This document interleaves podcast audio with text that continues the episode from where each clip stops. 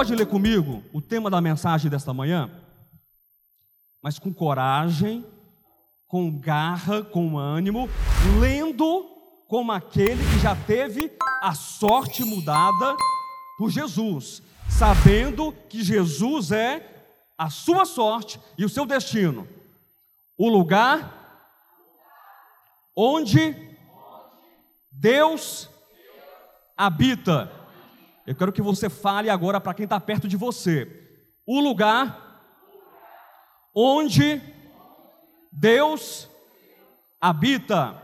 Graças a Deus. Queridos, se nós transformássemos essa frase em uma pergunta, se nós fizéssemos assim: Você sabe qual é o lugar onde Deus habita? Se nós fizéssemos deste modo, enquanto uma pergunta, eu tenho certeza que nenhum de nós, daqui do DEVAP, viu, pastor Alexandre? Nenhum de nós teria a menor dificuldade de responder qual é o lugar, ou onde é o lugar onde Deus habita. Nós não temos dificuldade, sim ou não? Nós estamos muito claros em relação a isso. Ou seja, a mensagem desta manhã, ela não foi preparada, ela não foi pensada, ela não foi inspirada para que você ouvisse novamente uma resposta, ou um conceito, ou um argumento do qual você já tem posse, do qual você já tem certeza. Se nós, por exemplo, tomarmos dois textos básicos, eu quero que vocês me ajudem. Lucas capítulo 17, versículo 21, onde o próprio Cristo fala a respeito do reino, porque o reino está fora, o reino é algo externo, é isso que diz? É um aspecto de quê? De interiorização. Esse texto é claro para vocês? O reino está onde? O reino de Deus está dentro do homem. Se nós tomássemos um outro texto, por exemplo, Romanos capítulo 1, versículo 9, onde Paulo diz: Deus a quem sirvo com as minhas mãos, Deus a quem sirvo com o suor do meu rosto, Deus a quem sirvo com o quê? No meu espírito. Então, repetindo, queridos, nós, enquanto ministério, nós, enquanto igreja, não temos dificuldade para saber que Deus habita dentro do homem. Quem pode dizer amém? Tá, pastor? Ok. Então por que esse tema? Esse tema que é uma resposta ou um conceito que eu já entendo, que eu já domino, que eu já junto os versículos, que eu já construo todo um argumento, desde o Antigo Testamento e até chegar no Novo Testamento. Por quê? Eu sei que eu sou a habitação de Deus, diga amém. Eu sei que Deus habita no meu espírito, diga amém. Mas nós precisamos entender, ir muito além desta informação que nós dominamos. Nós temos que entender que é necessário que exista da nossa parte, da minha parte e da sua parte, o entendimento de uma habitação consciente de Deus no homem, e esta é a grande questão que muda todas as coisas. Quem entendeu, diga amém. Nós precisamos entender que existem condições para a habitação deste Deus de maneira consciente. Eu não me refiro de um modo como se Deus não habitasse em todos os homens. Não é isso que eu estou falando. Vamos separar muito bem aqui essa situação. Deus habita em qual parte da humanidade? Em qual parte dos homens? Todos os homens. Deus habita nos budistas? Deus habita, vamos lá, quem mais? Nos espíritas? Deus habita nos orientais, nos ocidentais? Deus habita? Habita. Tem gente que não acredita, mas Deus habita. Deus habita em quem torce para o Flamengo? Tá vendo o problema que eu criei para vocês, hein? Pois é, vocês aceitam o budista, vocês aceitam o espírita, vocês aceitam o muçulmano, mas não aceitam o flamenguista. Deus habita no São Paulino? Com certeza, eu sabia da resposta. Eu sabia dessa resposta. Queridos, eu sei que esse início, brincando um pouco, mas é fato.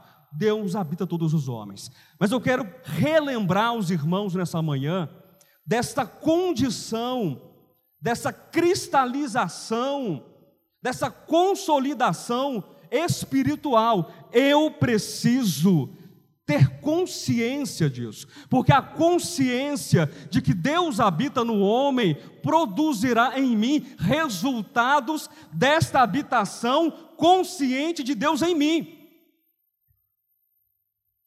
Amém? E eu separei aqui nesse argumento inicial algumas questões que eu quero tratar com vocês nesta manhã. A primeira é entendermos o sentido da palavra habitar. Acho que começar por aí é um bom começo. Vocês concordam comigo? Começar pelo significado da palavra habitar. A palavra habitar vem do latim, qualquer coisa, ajuda aqui do lado esquerdo. Habitare, que significa viver em. Viver em, que significa morar. Mas é interessante que essa palavra habitare, ela sai de uma outra raiz, que é abere, que significa possuir, que significa manter. Quem entendeu? Então, quando eu digo que Deus habita no homem, eu preciso entender que Deus vive no homem? Sim. Eu preciso entender que Deus habita no homem? Sim. Mas eu preciso entender, e essa é uma revelação da consciência espiritual, que Deus, Ele possui o espírito humano, que Deus sustenta o espírito humano, que Deus é a base do espírito humano, que Deus é o preenchimento do espírito humano. Entendam numa linguagem mesmo antropomórfica que Deus é a substância, é o conteúdo, é a essência do espírito humano se nós formos para a nossa casa sem entendermos isso, nós perdemos o nosso tempo em relação a repetir que Deus habita o homem. Deus habita o homem em que sentido? Que Deus tomou posse ou ele quer tomar posse do teu espírito. Que Deus ele sustenta e mantém o teu espírito. Amém? E para entender isso, queridos, nós temos que compreender que Deus, Ele quer o nosso coração. E aí chegamos numa outra etapa que eu quero ler com vocês, que é o texto de Isaías, capítulo 66, que a partir de então será trabalhada a mensagem dessa manhã. Isaías 66, versículos 1 e 2. Quem achou, diga amém. Assim diz o Senhor. Dois pontos. O que virá então é o que Deus. Então é importante que você preste atenção. O céu é o meu trono, e a terra, o estrado dos meus pés. Que casa me edificarei vós? E qual é o lugar do meu repouso? Porque a minha mão fez todas estas coisas e todas vieram a existir, diz o Senhor, mas o homem para quem olharei é este. Dois pontos. Novamente, é importante você prestar atenção naquilo que vem depois dos dois pontos. O aflito e abatido de espírito e que treme da minha palavra. Esse texto é muito interessante. Esse texto é um texto de exortação. Esse texto é um texto de repreensão do tipo de serviço, do tipo de culto, do tipo de crença, do tipo de fé que os judeus tinham em Deus, porque os judeus estavam completamente satisfeitos em ter um templo, um templo bonito, um templo ornamentado, um templo e uma religião funcional. E o homem ele tem uma tendência muito forte, muito grande de olhar para fora e perguntar: Está tudo certo do lado de fora? Tá. As cadeiras estão arrumadas? Estão. O microfone está funcionando? Está. O louvor foi bonito? Foi. Tudo está certo? Ok. Então, vou respirar aliviado, porque tudo está organizado e o meu culto foi prestado diante do Senhor. Mas há uma grande repreensão, porque os judeus estavam presos e preocupados ali com aquelas formas, com aqueles ritos, com o ouro, com a prata, com a ornamentação, como se aquela ornamentação, como se aquele templo fosse a casa de Deus. E aí Deus, ele olha, ele olha para os judeus e pergunta assim: Vocês acham que vocês vão construir um santuário para mim? Vocês acham que vocês vão construir uma casa para mim? Cádimo, quem foi que fez as galáxias? Quem foi? Foi quem? O Big Bang? Foi o divino. Quem foi que fez todos os planetas? Quem foi? Marcinho, quem foi que fez os seus pulmões? Foi Deus e seus rins, fígado, o seu coração, tudo foi Deus. Será que nós podemos então produzir alguma coisa com as nossas mãos para aquele que é o arquiteto, o sustentador, o preenchedor de todas as coisas vivas inanimadas do universo inteiro? Nós temos condição de fazer isso? Não. Mas, relembrando, eu disse a você que habitação é algo de quê? De posse, entendimento de posse e de sustentação. Deus não espera que você construa alguma coisa para Ele com as suas mãos humanas. Deus não espera que você preste qualquer culto humano que seja agradável para Ele, mas Deus ele requer, Deus ele espera, Deus ele tem uma expectativa assim, permitam-me essa expressão que é colocada no texto pelo próprio Senhor. E é interessante como o texto aparentemente, aparentemente ele muda de assunto, porque o texto começa falando sobre o quê? Sobre construção. Deus, ele é o arquiteto, é o Senhor, é o originador de todo o universo. Diga amém. E aí Deus ele se dirige para os homens que estão num templo, que estão ali nos seus ritos e pergunta, como se Deus colocasse aqui a mão desse jeito, e falasse assim: "Ei, vocês acham que vão fazer alguma coisa para mim? Uma casa?" E aí o homem pergunta: "Tudo bem, qual é a casa que o Senhor quer que a gente construa para o Senhor?"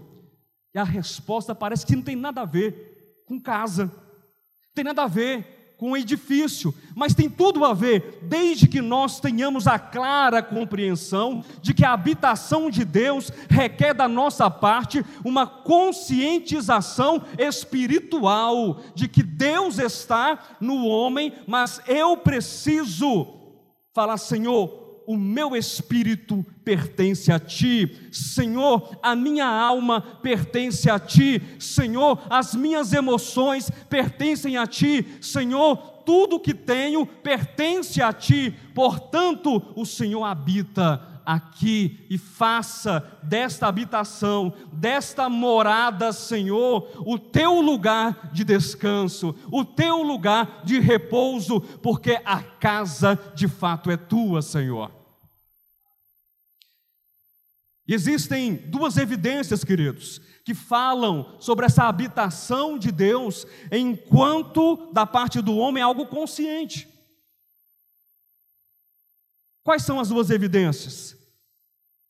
Diz o texto: o aflito e abatido de espírito e que treme da minha palavra.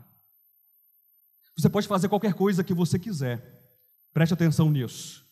Você pode fazer qualquer coisa que você quiser. Você pode fazer qualquer tipo de planejamento. Você pode frequentar todos os cultos. Você pode trazer a maior e mais expressiva oferta em quantidade financeira. Você pode fazer qualquer coisa, se isto que você fez, do pequeno, do médio ao grande, se é visto ou não é visto, se isto que você fez não parte de um coração abatido, não parte de um coração aflito e humilde e abnegado diante do Senhor, você não fez absolutamente nada para Deus, porque os instrumentos, as ferramentas, os materiais, os recursos que Deus utiliza para a construção da sua casa ou para a estruturação do próprio espírito humano não depende da nossa força, não depende daquilo que nós podemos realizar para Deus, mas é num profundo e num intenso reconhecimento que somente Deus pode fazer em mim aquilo que Ele quer que aconteça para Ele. Quem entendeu, diga amém.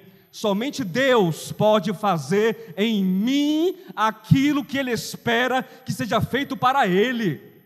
Então, o próprio Deus, no texto de Isaías, nessa exortação sobre o culto, sobre a fé, sobre a religião, sobre os fundamentos externos de uma religião, ele diz: parem, Parem tudo por aí agora. Parou, parou, parou, acabou. Vocês querem saber o que é a edificação?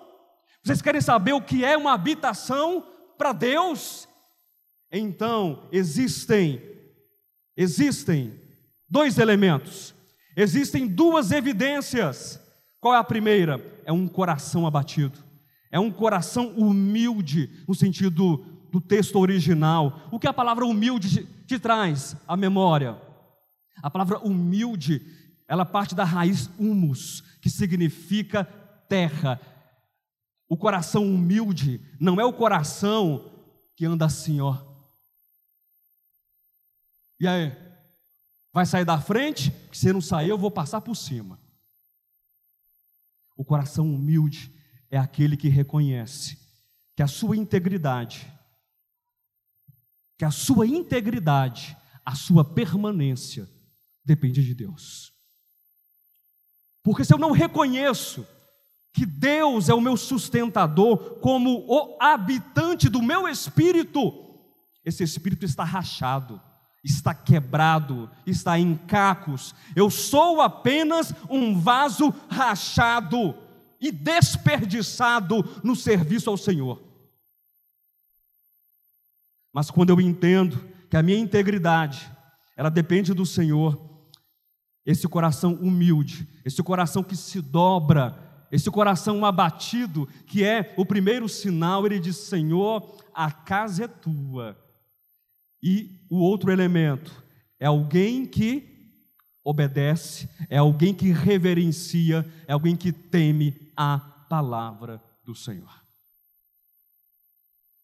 Eu quero que você saia depois dessa reunião com esses dois elementos claros, essas duas evidências que constatam que Deus habita o ser humano, não apenas na sua universalidade, mas na sua consciência.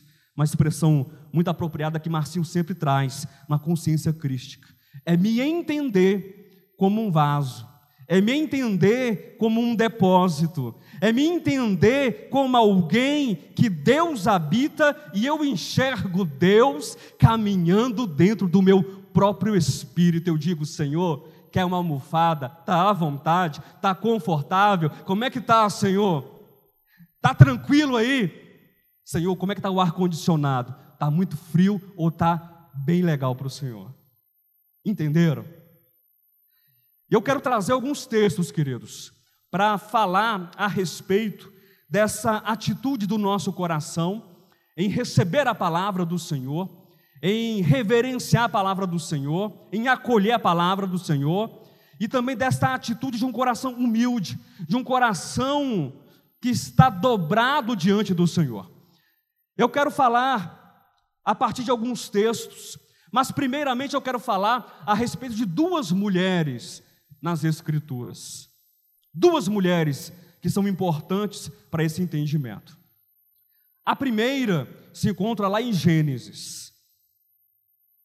É a mulher que todo mundo detesta, viu, pastor Alexandre? Todo mundo tem uma rixa com a tal de Eva e fala assim: se eu te encontrar na esquina, minha irmã, minha querida, os seus dias estão contados, Eva. Porque a culpa é tua a culpa é tua. Cansaço, fadiga, velhice, que mais? Olheira. cólica menstrual, isso para as mulheres, né? Mas ela também introduz o quê? O pecado junto com Adão, e aí tem, tem uma bagaceira toda. Mas não esqueçamos, queridos, que esse texto é um texto mítico, é um texto mitológico. Acho que sempre vale a pena a gente recobrar isso. Então, há um aspecto simbólico, um dos grandes erros, talvez o erro crasso da leitura do livro de Gênesis, é você não se atentar para o gênero literário do livro de Gênesis, que é um livro de quê? Aspecto simbólico, aspecto mítico, aspecto metafórico. E a gente fica tentando colher as informações e fazer uma coluna ali, literalizando o livro de Gênesis, sem entender que existem sementes.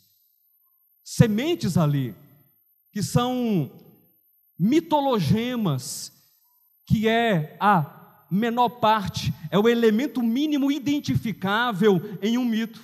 Então, o mito ele pode se repetir em várias culturas, o mito pode se repetir em várias histórias, e nós temos aí o mito da, do nascimento da consciência, e não é apenas em Gênesis que nós temos. Se você percorrer vários livros ou várias culturas, você vai enxergar o quê? Vários mitos que falam sobre o nascimento ou despertar da consciência.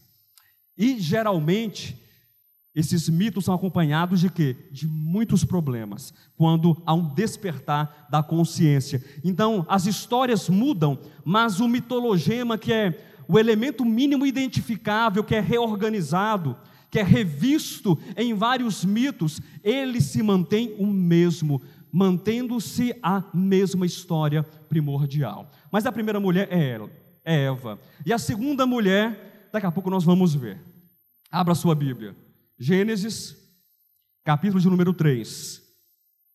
Nós iremos ler do versículo 1 ao versículo 6. Quem entendeu, diga amém. Mas a serpente, mais sagaz que todos os animais selváticos que o Senhor Deus tinha feito, disse à mulher: É assim que Deus disse? Não comereis de toda a árvore do jardim? Foi assim? Olha como a serpente inicia o diálogo. Respondeu-lhe a mulher: Do fruto das árvores do jardim nós podemos comer, mas do fruto da árvore que está no meio do jardim, disse Deus: Dele não comereis, nem tocareis nele, para que não morrais. Aí já temos os primeiros problemas. Então a serpente disse à mulher: É certo que não morrereis. Porque Deus sabe, olha só, Eva, vem cá, deixa eu ter uma conversa franca com você. Deus está escondendo algumas coisas de você. Deus sabe que no dia em que dele comerdes, se vos abrirão os olhos, e como Deus sereis conhecedores do bem e do mal. Vendo a mulher que a árvore era boa para se comer, agradável aos olhos e árvore desejável para dar entendimento, tomou-lhe do fruto e comeu, e dele também, e deu também ao marido, e ele comeu. Vamos abrir um outro texto? Eu disse que seriam quantas mulheres? Duas mulheres. A gente fala de Eva, né, mas apenas no sentido puramente referencial, porque este nome foi dado depois da queda. Mas para facilitar todo o nosso entendimento, a gente fica com Eva desse modo. Pode ser? Então, Eva é a primeira mulher. Segunda, abra sua Bíblia em Lucas, capítulo 10. Coloca aí, Henrique, para nós, por favor. Do versículo 38 até o versículo 42. Indo eles de caminho, entrou Jesus num povoado, e certa mulher, chamada Marta, hospedou na sua casa. Tinha ela uma irmã chamada Maria, e ela, ou esta, quedava-se assentada aos pés do Senhor, a ouvir-lhe os ensinamentos. Marta agitava-se de um lado para outro, ocupada em muitos serviços. Então se aproximou de Jesus e disse: Senhor, não te importas de que minha irmã tenha deixado que eu fique a servir sozinha? Ordena-lhe, pois, que venha ajudar-me. Respondeu-lhe o Senhor: Marta, Marta, andas inquieta e te preocupas com muitas coisas. Entretanto, pouco é necessário, ou mesmo uma só coisa. Maria, pois, escolheu a boa parte, e esta não lhe será tirada. Geralmente, esse texto que é lido é um texto que é utilizado para contrastar, e muito oportunamente, diga-se de passagem, duas mulheres também, mas as duas mulheres do texto, Marta e Maria. Mas hoje eu quero deixar Marta de fora, pode ser? Vamos deixar Marta de fora. Eu não quero contra, contrastar Marta e Maria, mas eu quero colocar em sentidos opostos, em sentido de contraste mesmo, Eva e Maria. Vocês prestaram atenção que existem elementos contrastantes, mas que estão presentes nos dois textos que nós acabamos de ler. Quem prestou atenção em algumas similaridades aqui? Ninguém prestou atenção em algumas similaridades? Posso apresentar para vocês então essas similaridades? Muito bem. Eva estava conversando, não estava lá no jardim, bonitona, toda tranquila. Quem se apresenta para Eva? Irmãos, vamos tomar o texto, entender o texto. Serpente, está lá, conversando com Eva, e o que, que a serpente começa a perguntar? Mas como é que é essa história mesmo, hein, Eva? Deus disse o que sobre essa árvore aí? Se você comer, você vai, vai morrer, é isso? É, a gente não pode tocar na árvore, não pode comer. O que, que a serpente fala para ela? Mentira. Para. Pode parar. Mentira, mentira, mentira, mentira. Eva, Eva, minha amiga, ainda bem que você se encontrou comigo. Se não sou eu na tua vida, minha irmã, se não sou eu, sua vida está desperdiçada, porque aquele lá, ó, fala baixo, que ele sabe que ele é onisciente, né? mas vamos falar aqui, no pezinho do seu ouvido, ele não quer que você cresça na vida, ele não quer que você desenvolva, ele não quer que você amadureça, ele não quer, porque o dia que você comer, você vai ser semelhante ao Altíssimo. Você vai ser igual a Deus. E aí Eva, de repente, fala assim: aparta de mim, Satanás, vá de retro, cão. Porque o Altíssimo disse e o que Deus disse acabou. Não mesmo? O que, que o texto diz? Eva deu ouvidos à serpente. Mas vamos por etapas. Ela primeiro, ela duvidou de quem então? De Deus. Primeiro elemento. Vocês querem me ajudar aqui? Esse lado aqui vai ser o lado da Eva. Pastor, só lamento para você, viu? Só lamento, viu? Nada a ver, né? Do meu lado esquerdo aqui vai ser o lado da Eva. Esquerdo, assim, aproveitando a concepção medieval aqui do, do, do lado esquerdo, né? Do canhoto, viu? E o lado direito vai ser Maria.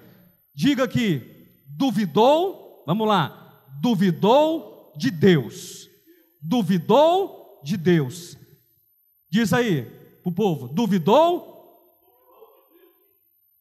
Irmãos, está no texto isso? Está no texto? Explicitamente está no texto? Não. Qual o versículo, qual a parte do, do versículo que diz assim: Pois Eva duvidou de Deus? Não. Mas quando Satanás, quando a serpente, ela diz assim: ó, nada disso vai acontecer, você não vai morrer. Deus ele quer que você fique aí para baixo, sem crescer na vida. Eva tomou uma ação, a gente vai chegar nessa ação. Calma aí. Eva duvidou de Deus.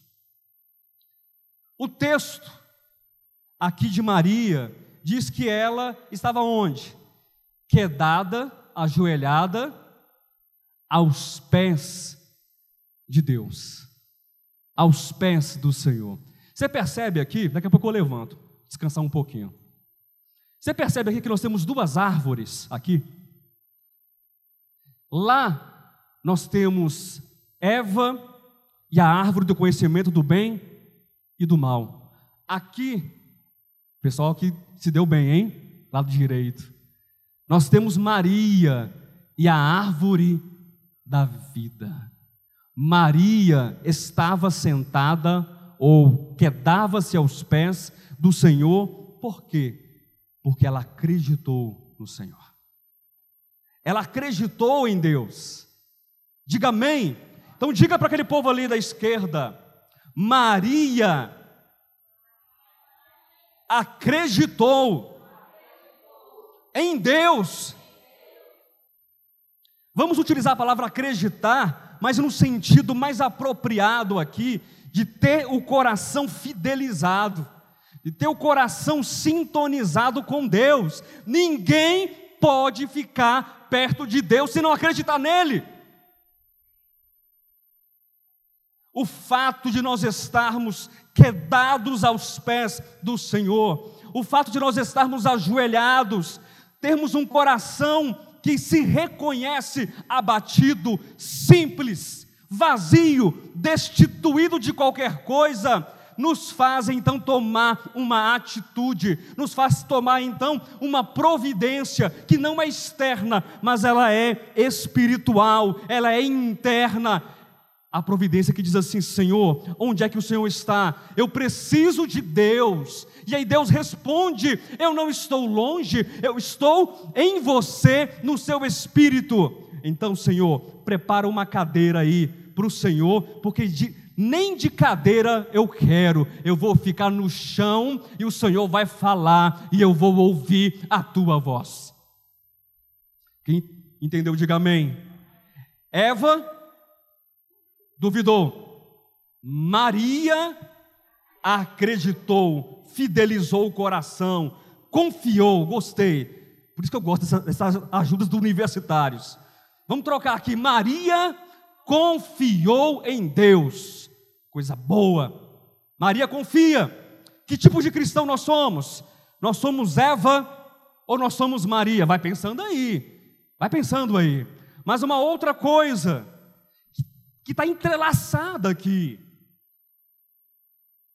Eva duvidou porque ela prestou atenção numa mensagem. Sim ou não? Foi o anjo Gabriel que falou: Ó, oh, Eva, deixa eu falar para você aqui que eu sou o mensageiro. Né? Deus mandou fazer. Como é que é uma correção, pastor? Em literatura é uma. É uma. Uma errata. Pois é. Deus me mandou fazer uma errata aqui. Aí Gabriel desceu, Teve uma conversa com Eva, foi isso que aconteceu? Não. Foi o diabo?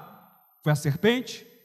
Foi que disse para Eva: Você não vai morrer. Eva ouviu a serpente. Diga, Eva ouviu a serpente. Os grandes problemas da humanidade estão aí. Ouvir a serpente. Aí você fala: Pois é, mas ela não está aqui. Não vejo, olho para a esquerda, olho para a direita. Meu irmão, não olha para a esquerda, não olha para a direita, não olha nem para frente também, nem para trás. Olha para dentro. Consciência. Consciência caída. É o lugar onde a serpente está. Eva ouviu a serpente. E o texto que nós lemos de Lucas diz o quê? Sobre Maria. Maria parou para quê? Não, peraí, Marta. Não, Marta, Marta, Marta. Ô, oh, minha irmã, minha irmã, você está aí, bichinha, tadinha da bichinha. Está de um lado para o outro. Deixa eu parar também aqui o que eu estou fazendo, porque, afinal de contas, Jesus Cristo não é tão importante assim, né, pastor Alexandre? Jesus Cristo Daqui a pouco ele sai daqui de Betânia, qualquer coisa, ele manda um e-mail para nós, ele manda um WhatsApp, e aí ele termina de falar o que ele, o que ele queria. Faz uma videochamada, né? Quem sabe? Ela fez isso? Ela considerou no seu coração: sinto muito, minha irmã, tudo que você está fazendo tem uma importância, mas a coisa mais importante é sentar aos pés do Senhor e ouvir as palavras do Senhor. Quem entendeu? O que, você faz aqui todo domingo? Não, eu escuto o louvor. Eu escuto o Alexandre, o Josué, o Marcinho, o Anderson, o Pedro, o Marquinhos. É, é o que eu faço. Sai domingo, entra domingo, é o que eu faço. Bom, se você faz isso, se você para e apenas enxerga o que está do lado de fora, isso não tem sentido para você. O lugar onde Deus habita é o lugar onde há uma consciência em que Deus, ele preenche todas as coisas. E nós não temos dúvida disso. Amém? Mas é tão cômodo teologicamente para cada um de nós defendermos a nossa métrica fundamentalista cristã e explicar o que é onisciência, o que é onipresença, o que é onipotência, e deixarmos Deus ser onipotente do lado de fora. Deixar Deus ser onisciente do lado de fora. Deus está lá em Andrômeda. Sabia, pastor Alexandre? Deus está nos confins do universo. O senhor sabia disso? Aqui não. Está lá no sétimo céu. Mas eu li, Deus está no sétimo céu. Meu irmão, você vai ganhar o que na sua vida? Repetindo o texto desse jeito e falando que Deus habita no homem, Deus habita no homem, Deus habita no homem, Deus habita no homem. Sim, mas Deus habita no sentido de que Ele possui, Ele domina, Ele governa, Ele mantém, Ele sustenta a tua humanidade. Ele sustenta a tua vida, Ele sustenta cada aspecto da tua existência, e somente aquele que se queda, que se dobra, que se humilha aos pés da árvore da vida é capaz de escutar, de compreender e de viver a experiência de um reconhecimento como esse. Eva, ponto número um, quem que, quem que lembra? Eva duvidou, Desconfiou. Ah, gente, pregar que não devapa é a melhor coisa que existe, gente. A gente tem ajuda de todo lado aqui. Não, mas eu não estou triste, não. Eu estou feliz demais. Porque a melhor palavra traz melhor compreensão, pastor Alexandre. Ajuda aí. Ajuda. Eva desconfiou. Maria confiou. Eva ouviu a serpente, Maria ouviu o Senhor. Mas tem mais um elemento. Glória a Deus. Pode falar amém para Jesus, não é para mim não. Glória a Deus. Dá para voltar, Henrique, lá em Gênesis, querido? Eu posso ler daqui? Vocês permitem que eu leia daqui? Colar o texto? Vai lá no versículo 6, por favor. Olhe para cá. Nós já passamos aqui por duas etapas. Fala de Eva. Ela fez o quê? Ela, duvid... ela desconfiou. Ela fez isso por quê? Ouviu a serpente. Eva, então, tomou uma, uma decisão. Sim ou não, pessoal? A decisão, a reação de Eva é a partir do que aconteceu antes. Eu não vou repetir, todos estão claros disso. Qual foi a decisão de Eva? Vendo a mulher que a árvore era boa. Tem a palavra boa aqui na sua Bíblia? Tem? Palavra boa para se comer, agradável aos olhos e árvore desejável para dar entendimento. Tomou-lhe do fruto e comeu, e deu também ao marido, e ele comeu. Tá certo? Sabe o terceiro elemento de contraste que eu quero apresentar para vocês aqui? Grupo da esquerda, presta atenção. Eva escolheu a si mesma. Diga aí, Eva escolheu a si mesma. Pastor, está escrito isso no texto? Explicitamente, não. Mas aqui eu vou contar com os hermeneutas de plantão, com os exegetas de plantão. Tem uma turma boa que faz curso aqui. O que eu acabei de dizer a vocês foge da realidade do texto? Não. Eva escolheu a si mesma. Que nada depender de Deus, meu irmão. Que nada ouvir Deus, meu irmão. Que nada! Ficar esperando Deus me chamar. Vai que Ele nem me chama. Vai que Ele não faz nada. Eu vou ficar aqui de bobeira, esperando Deus fazer alguma coisa na minha vida. Eu tenho força. Eu tenho atitude. Afinal de contas, eu sou Eva. Eu sou uma mulher com M maiúsculo. Evona, como diz o pastor Alexandre. e Eva fez o quê? O que, que, que fez Eva aqui? Escolheu a si mesma. Queridos, esse é um problema para o ser humano. É um problema quando nós escolhemos a nós mesmos em oposição, em detrimento de Deus. Egoísmo. Egoísmo. Quantos corações às vezes não são assim?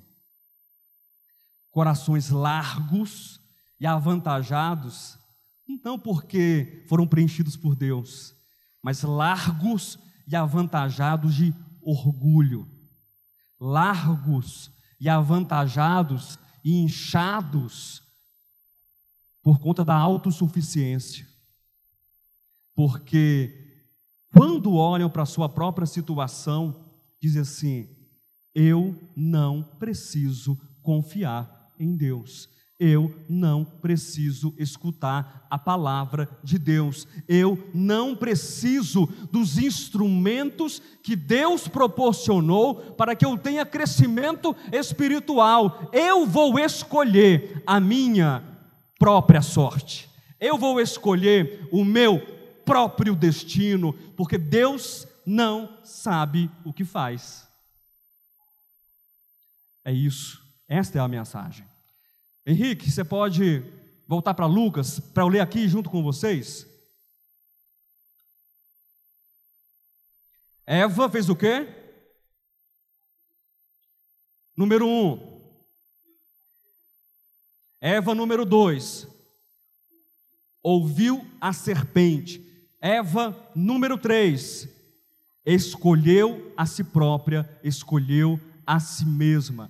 Maria confiou no Senhor. Acho que Maria está mais desanimada que Eva, não sei porquê. A gente vai ter que resolver isso.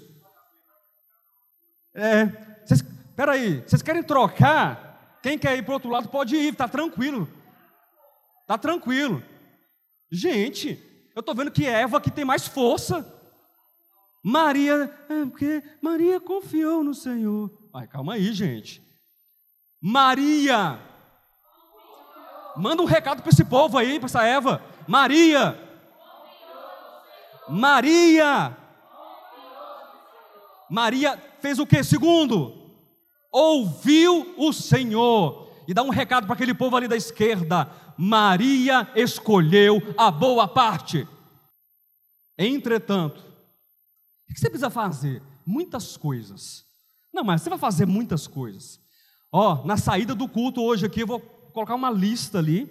Viu, irmã Luzia? Prepara uma lista aí, viu, Mendes? Uma lista de atividades para a semana. Ok? Atividades. Nós vamos começar a fazer uma série de atividades. A primeira delas é que a gente vai fazer o clube de leitura da Bíblia. Tem algum problema? Clube de leitura da Bíblia? A Bíblia lida em um ano.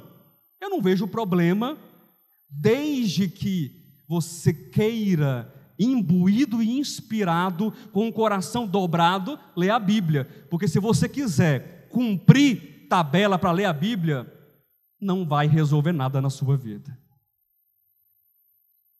Não vai ter lista. O que você precisa fazer é observar com o seu coração. Entretanto, pouco é necessário. E aí você para no texto, calma, calma pouco é necessário, mas Jesus ele tem um modo, às vezes, estranho de ensinar as coisas para a gente. Porque se o texto falasse assim, muita coisa é necessária, ou presta atenção que a melhor coisa, eu prestaria mais atenção.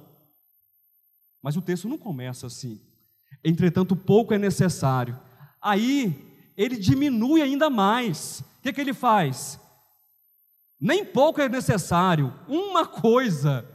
Mas você acha que ele está diminuindo ou ele está contrastando, ou ele está elevando, ele está destacando, ele está colocando valor naquilo que é necessário.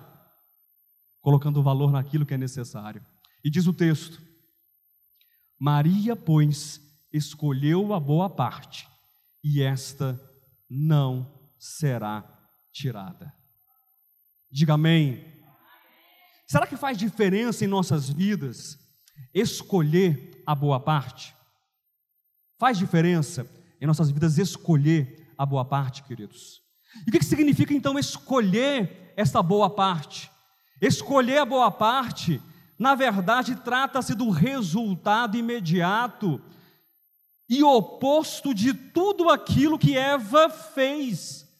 Ora, se Eva, no primeiro lugar, ela está ali, ouvindo a serpente, se ela está desconfiando de Deus, e então brota no seu coração, a partir desta dúvida, a partir do diálogo que ela tem com a serpente, brota no seu coração uma atitude: eu vou caminhar sem Deus, eu vou caminhar distante de Deus. Maria, ela reconstrói na dependência de Deus uma nova jornada possível para nós seres humanos. Eu amo tanto o Evangelho, porque o Evangelho não é o Evangelho das impossibilidades, o Evangelho é o Evangelho das possibilidades. E é um evangelho das possibilidades daquele que é carne, daquele que é sangue, daquele que é osso, daquele que viveu e teve experiências humanas, não importa se é em outro século, em outro tempo, mas ele entende, passa um recado para nós que todo viver humano precisa ser governado unicamente por Deus. Maria transmite para nós essa grande informação, isto é evangelho. Evangelho não é aquilo que você faz do lado de fora. Evangelho não é a quantidade de coisas que você está disposto a fazer para receber algum tipo de gratificação, de bonificação ou de aplausos no final da fila. Evangelho não é alguma coisa que você pega ali atrás e uma lista de comunhão, de adoração externa, mas Evangelho é tudo aquilo que te posiciona diante do Senhor, sem orgulho, quebrado, vazio, destituído, porque você enxerga que você somente é aquilo que é, porque Deus é o teu preenchimento, Deus é a tua cura, Deus é a tua essência. E Maria é esse tipo de mulher. Maria é esse tipo de cristão que eu quero ser. Eu quero ser Maria. Eu preciso ser Maria. Eu preciso parar e entender que a vida está rodando, que a vida está todo dia acontecendo. Todo dia eu tomo café da manhã. Todo dia. Eu escovo os dentes, eu almoço, eu trabalho, eu volto, eu estou em casa nessa vida cotidiana que é excelente. Sim ou não? Quem gosta da sua vida? Pergunta perigosa, né? Deixa para lá. Deixa para lá. Mas vocês entenderam qual o ponto, a questão aqui? Enquanto nós estivermos vivos, a vida humana vai ou não vai acontecer? Vai pagar conta de água, de luz, de telefone, de internet, faculdade, vai comprar arroz, vai comprar feijão, vai fazer tudo. E outras dezenas e centenas e centenas de coisas. Vai, vizinho vai falar de você. Vai, vai, Vera, vai. E se casar de novo, talvez perca o segundo marido. Você fica de olho aberto aí, viu? Você presta atenção na parada. Você acha que a tua esperança é o marido? Qual a nossa esperança? Qual o nosso preenchimento? Qual é, de fato, aquilo que é importante? Jesus fala assim: Marta, vem cá. Eu, eu imagino Jesus assim. Eu não imagino Jesus esbravejando, gritando, ô oh, sua sonsa, sua lerda. Você não está entendendo aqui que está tendo uma comunhão aqui, não? Eu já participei de igreja assim, viu, pastor? Já. Atrapalha a hora do culto, não, meu irmão.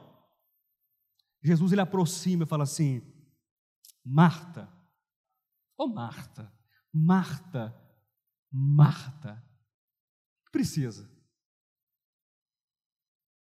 Duas, três, quatro, cinco, quantas coisas precisa? Uma coisa só. Meu irmão, daqui a pouco eu falei para você, você vai sair daqui. Você não vai sair daqui, você vai para casa? Você vai almoçar? Deus é bom, não é? Que Deus providenciou almoço para você. Não, pastor, fui eu, eu que vou fazer a comida, eu que vou cozinhar ou vou pagar no restaurante. Eu que vou pagar. É você que vai pagar? Você que vai cozinhar? Ok. Mas quem fez isso? Quem te trouxe aqui? O carro. Uber, ônibus. Quem te trouxe aqui? Foi Deus. Tudo é dele. Tudo é dele. E quando você reconhece, quando você entende isso, você sabe que você é uma habitação que tem um dono. Diga amém. E esta habitação que tem um dono é uma habitação feliz por ter esse dono. Existem casas, existem lares em que não existe não existe amor, não existe paz, não existe vida, mas na casa onde Deus mora, na casa onde Deus governa, tudo dá certo. Sim ou não? Quando a gente fala de habitação, vou me encaminhar para o encerramento daqui a pouco, tá bom? Quando a gente fala de habitação, nós precisamos saber algumas coisas mínimas. Aí você vai perguntar: quais são, pastor Josué? Pergunta para mim. Pergunta aí, quais são as coisas mínimas, Marcinho? Pergunta para mim. Eu preciso saber onde eu moro. Sim ou não? Faz sentido? Eu preciso saber com quem eu moro. Faz sentido? E eu preciso saber quem é que governa, quem é responsável, quem administra aquela casa ali. Faz sentido para vocês isso? Faz. Faz ou não faz? Então, eu preciso saber onde eu moro, onde eu habito, com quem e quem é. Quem governa? Pastor Alexandre, nós somos amigos há quanto tempo? Uns 23 para 24 anos. É pouco tempo ou é muito tempo? 23 anos de amizade, de companheirismo, de laço ministerial, de amor, de fidelidade, de fraternidade. É pouco tempo ou é muito tempo? É uma história. É uma história de vida. Tem casamentos que não sobrevivem a isso, você sabia disso? A essa fidelidade, esse amor que Deus plantou em nosso coração. Pastor, mas em nome dessa cumplicidade, presta atenção. Vamos fazer aqui, nós dois aqui agora, um, uma conversa. Em nome dessa cumplicidade, dessa fraternidade, desse amor, eu sei que você tem uma casa, você é o responsável, com quem você habita, não é isso? Beleza. E se eu falo para você assim, olha, a partir de amanhã, escuta, de amanhã não, o negócio é, é, é sério. A partir de hoje, na hora do almoço, que hora vocês almoçam, pastor, geralmente? Uma da tarde. A partir de hoje, hora do almoço, a sua dieta, eu vou falar isso porque eu sei do, do, que você gosta, viu? A sua dieta vai ser lasanha de berinjela com tofu. Acompanhada, acompanhada ali, sabe por quê? Uma salada verde, azeite extra virgem e um copo extra super gelado de suco de tamarindo. Mas por quê? Mas por quê? Por quê, pastor? É isso? É isso. Quem escutou, pastor? Vou, vou, vou, vou nada, rapaz. A costela com mandioca e Coca-Cola.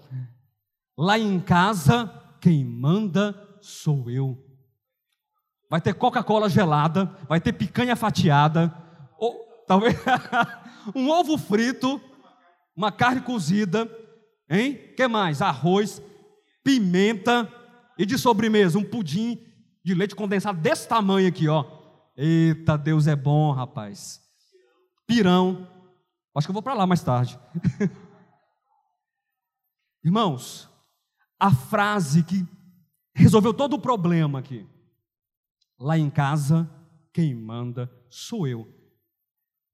Estou ofendido com você agora. Eu, eu, eu, gosto do Alexandre por isso, assim, o negócio com ele é, é rápido, mas estou ofendido, acabou. Corta aqui a amizade. Corta aqui. Não? Foi não, né? Não é pelo que se come, pelo que se faz. Pronto. Então a nossa amizade é numa base de quê? De amor, de integridade, de cumplicidade, e eu entendo o governo da casa dele. E ele entende o governo da minha casa. Pastor, você quer chegar onde? Nós temos que entender o governo que está sobre a sua casa. E eu não falo de quem é que paga as contas, e eu não falo quem é pai, quem é mãe, quem é criança, eu falo de Deus. Nós temos que entender qual é o governo da nossa casa. Amém? E Deus, Ele não expulsa ninguém. E Deus não vai fazer assim, aqui quem manda sou eu. Mas Ele espera que nós aceitemos, que nós, diz Isaías, o texto de Isaías, volta lá para a gente encerrar. Porque a minha mão fez todas estas coisas, e todas vieram a existir, diz o Senhor, mas o homem para quem olharei é este. Eu vou propor uma coisa aqui. Se for uma proposta desgovernada, vocês me ajudam? De verdade, desgovernada, se pastor, não dá. Lembrem que houve uma ministração de alguns minutos aqui, né? Perfeito? Vocês entenderam algumas coisas, alguns princípios? Entenderam o que eu falei sobre habitar, sobre posse, sobre morar, sobre o governo? Eu vou substituir uma expressão, ela não está, não é a minha versão, não, tá? Não é original hebraico, não. Eu vou colar ali uma expressão. Se for exagero, se, for, se eu estiver passando, vocês vão me, vão, vão me ajudar a falar, pastor? Não cabe aqui. Pastor Alexandre fica de olho aí em mim, viu, pastor? Porque a minha mão fez todas estas coisas e todas vieram a existir, diz o Senhor. Mas o homem, o lugar onde eu habito é este. Gostou? Gostou da tradução? O homem, o lugar onde eu habito. Em que sentido é esse habito? Posse, governo, direção, relacionamento, afetividade, cumplicidade, dependência, é a vida cotidiana vivida com arroz e feijão e Deus no espaço, presente no lugar, no momento. É Deus ali. É Deus entre as relações, é Deus entre as refeições, é Deus entre nós, no homem e conosco. É Deus. E que tipo de homem é esse? Que lugar é este? O aflito e abatido de espírito e que teme ou que treme da minha palavra. O lugar onde Deus habita é esse tipo de ser humano. Aplauda o Senhor.